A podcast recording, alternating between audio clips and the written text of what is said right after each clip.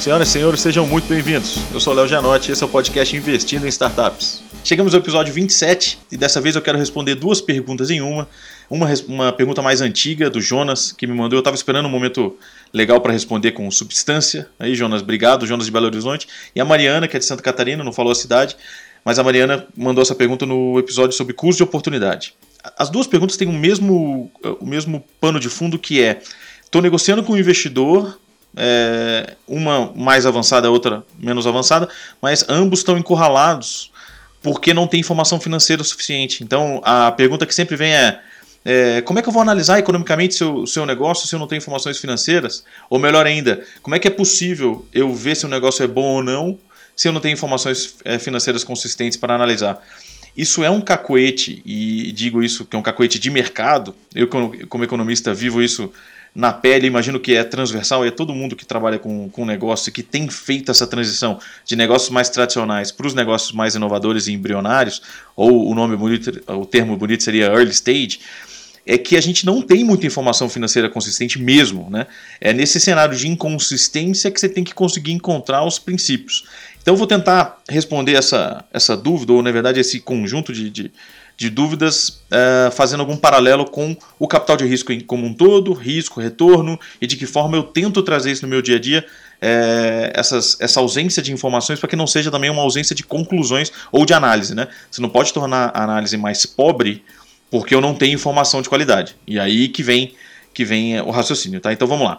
É, o meu primeiro ponto aqui vem em relação ao capital de risco em si. Quando eu coloco esses dois termos juntos, né, capital e de risco, eu estou automaticamente criando uma dualidade entre risco e retorno. Retorno a este capital que está sendo alocado e risco que é inerente a uma régua que eu chamo de régua do risco e retorno, que é uma régua que numa ponta esquerda você pode colocar um produto de baixíssimo risco, mas que proporcionalmente ele vai ser de baixo retorno porque é impossível ser uma, uma, um dos dogmas aí, eu acho que é uma, uma verdade que ninguém consegue desconstruir, que eu consigo ter risco com retorno descolado. Não. O retorno que eu vou obter é basicamente atrelado ao risco que eu estou assumindo. E conforme me movimento nessa régua, indo para uma extrema direita de aliar alto retorno, mas também assumindo alto risco. É, quando eu coloco essa, esses dois campos na régua, eu estou falando que ao me movimentar por essa régua mais à esquerda, eu vou buscar menos risco, mas automaticamente vou atingir menos retorno. E quando eu me movimento para a direita, eu agrego risco para o meu negócio, mas ao mesmo tempo eu estou me arriscando a mais retorno. Essa é uma verdade por quê? Porque dificilmente você vai conseguir descolar uma lógica de obter retornos absurdos com riscos desproporcionais. Na ponta esquerda, por exemplo, vai estar a poupança, que está atrelada a uma série de mecanismos governamentais, que está atrelada ao sistema financeiro de habitação e que tem um risco é, muito baixo. Automaticamente ela vai te dar um retorno muito abaixo. Para vocês terem uma ideia, hoje no Brasil a poupança está precificada a 70% abaixo da Selic. Né? Ou seja, melhor, ela vai pagar 70% do que a Selic, do que o CDI pagar. Né? Selic aí como referência para a CDI. E aí, do outro lado, vamos colocar lá, vamos emprestar dinheiro a juros altos para um negócio extremamente arriscado. Vai estar na sua ponta direita, onde você tem pouquíssima, pouquíssima credibilidade. Por que, que eu estou falando isso? Porque a gente precisa, o, o, grande desafio é conseguir se expor a um risco que seja para você confortável. É, e aí, no, na medida do controlável, né? É, eu não digo que nunca vai ser controlado, ao total, porque você não tem controle sobre o risco que você está assumindo. Mas o que você pode fazer é torná-lo mais é, confortável a você ou mais assimilável para o seu apetite de risco. Né? É, acho que todo mundo aqui já preencheu aquelas, aqueles questionários de risco e apetite de risco ou perfil de risco, acho que está entendendo o que eu estou querendo dizer. E para buscar retornos altos, como a gente busca nos investimentos de risco, eu estou também assumindo um grau de risco alto. E de onde vem o risco? Né, é, feito esse paralelo, de onde vem o risco? O risco vem basicamente das incertezas que estão atreladas àquele, àquele ativo que você está avaliando. Então, se eu chego para você e falo, olha, vamos vender é, churrasquinho na frente do jogo, você vai me dizer, puxa, mas não está tendo jogo. Então, quando os, jogo, os, jogos vão voltar? Isso já é uma dúvida em relação ao tempo que esse fluxo de caixa vai ser possível. Um exemplo é, bastante simples. Um outro exemplo que é, esse produto que eu estou vendo, ele é possível de ser feito? Por exemplo, se você está vendo um protótipo, é possível ser feito em escala? Esse, sei lá, uma proposta que você está recebendo sobre um novo material para condução de eletricidade. A primeira pergunta que você vai fazer é: isso conduz a eletricidade? Né, eu acho que, ah, tudo bem, tem um laudo aqui que conduz, ah, então beleza, a gente consegue produzir isso em escala, as perguntas vão evoluindo de acordo com os graus de incerteza, de incertezas mais básicas até incertezas um pouco mais elaboradas. O que eu acho que é o grande desafio é, de nós como investidores ou vocês como empreendedores também é conseguir tangibilizar os riscos encontrando respostas para as incertezas. Né? E a gente usa vários termos para isso, como validação, é, construção de protótipo, enfim. Você tem uma série de, de itens que vão te ajudar a tangibilizar as incertezas. E para isso, seja você empreendedor tentando tangibilizar os riscos para o seu investidor, seja você investidor tentando encontrar algum parâmetro para aquelas incertezas. Porque o que você precisa ter no conforto de risco é saber quais incertezas você comprou. Então, isso para mim é um ponto crucial. Se você não está confortável com as incertezas que estão na mesa, provavelmente elas são não estão muito alinhadas com o seu apetite de risco, ou você ainda não entendeu bem quais incertezas você está comprando. Por quê? Porque o seu investimento, isso, e o que você está vendendo para o investidor também, você como empreendedor, é também encontrar respostas para essas incertezas e a partir disso construir um bom modelo de negócio. Né? É, é basicamente aqui eu estou expondo para vocês é, um paradoxo que vai da maturidade das companhias para a imaturidade dos modelos de negócio. É, se eu falar para vocês que qual vai ser o futuro da companhia aérea brasileira, das companhias aéreas brasileiras, eu estou basicamente, é, claro, dentro do cenário de pandemia, estou gravando isso aqui em agosto de 2020, num cenário de pandemia, a grande dúvida que a gente tem é quando que as viagens e o turismo brasileiro, as viagens de negócio vão retornar. É uma incerteza. Mas é diferente de, por exemplo, se o avião voa. né? Um exemplo um pouco esdrúxulo, mas só para dar uma noção bem, bem relativa aí do, do que eu estou falando de incerteza. De um outro lado, vamos falar que a gente está investindo agora uma, um novo medicamento que vai curar a Covid. Aí, de novo, trazendo a pandemia como protagonista. Será que esse, esse remédio funciona? Ele pode ser produzido em escala comercial? É, as matérias-primas dele estão disponíveis? Enfim, aí tem uma série de itens que você vai ter que ponderar para poder quantificar as incertezas. É basicamente nesse paradoxo eu estou falando de quantitativo, porque quanto mais madura a companhia é, mais informações quantitativas ela vai conseguir te dar.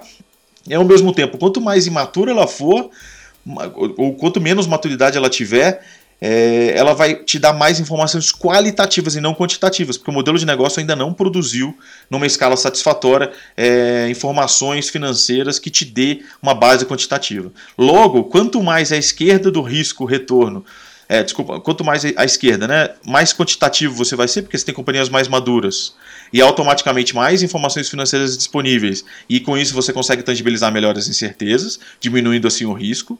E de um outro lado, você vai estar tá, é, disposto a mais risco e automaticamente buscando mais retorno, mas você vai ter menos informação quantitativa, logo mais informação qualitativa. Por exemplo, qualidade do time.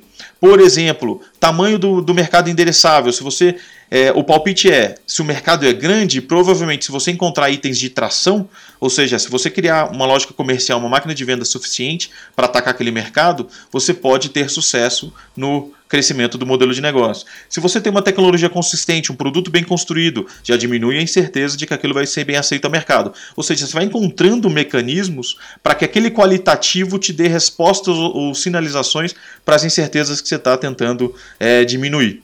No final do dia, o que você está tentando suprir é a ausência de informações financeiras de um lado, com mais quantidade de informações qualitativas. E aí, tem até colegas investidores que dizem: puxa, eu gosto, eu gosto de construir um filme com um empreendedor.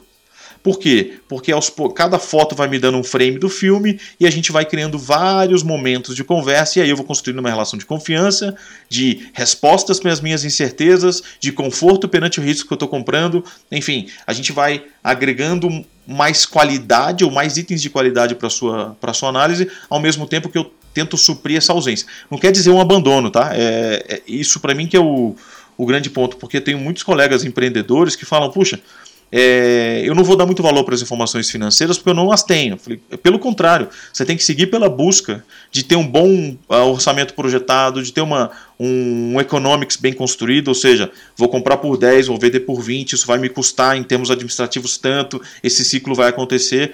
É, é, claro que quanto mais experiência você tem no capital de risco, seja como empreendedor, seja como investidor, mais fácil vai ser construir atalhos para essas análises qualitativas. É claro que a sua intuição, a sua, o, seu, o, seu, o seu framework de análise vai ficar muito mais consistente conforme você vai tendo mais fragmentos de experiência. Né, principalmente fracassos. Né? Então, aos poucos, você vai construindo esse arcabouço que vai te dar ou melhor ainda, essa caixa de ferramentas, né, que vai te dar essa, esse traquejo para fazer análises com mais qualidade. Mas não dá para fugir, eu vejo muitos, muitos empreendedores até criando informações financeiras é, é, erradas, tentando dirimir aquele, aquela aquele encurralado que a, a Mariana e o Jonas comentaram na pergunta, e que realmente é um incômodo, é muito incômodo. Mas não é que você não, não tem, você pode não ter muita segurança. Por exemplo, você faz um fluxo de caixa projetado de seis meses, qual é a segurança que eu tenho que daqui a seis meses você vai vender isso mesmo? Se você não sabe nem como é que vai ser o mês que vem. Então você tem uma série de itens ainda a validar, e o termo validar surge muito, né? Porque você está realmente validando aquelas incertezas que você tem. Minha experiência é que em um ano as incertezas principais já são, já são encontradas, mas surgem outras cada vez maiores. Então você vai renovando seu pacote de incertezas, automaticamente diminuindo seu nível de risco. É como se eu cruzasse aqui um X de risco-retorno com incertezas. Né?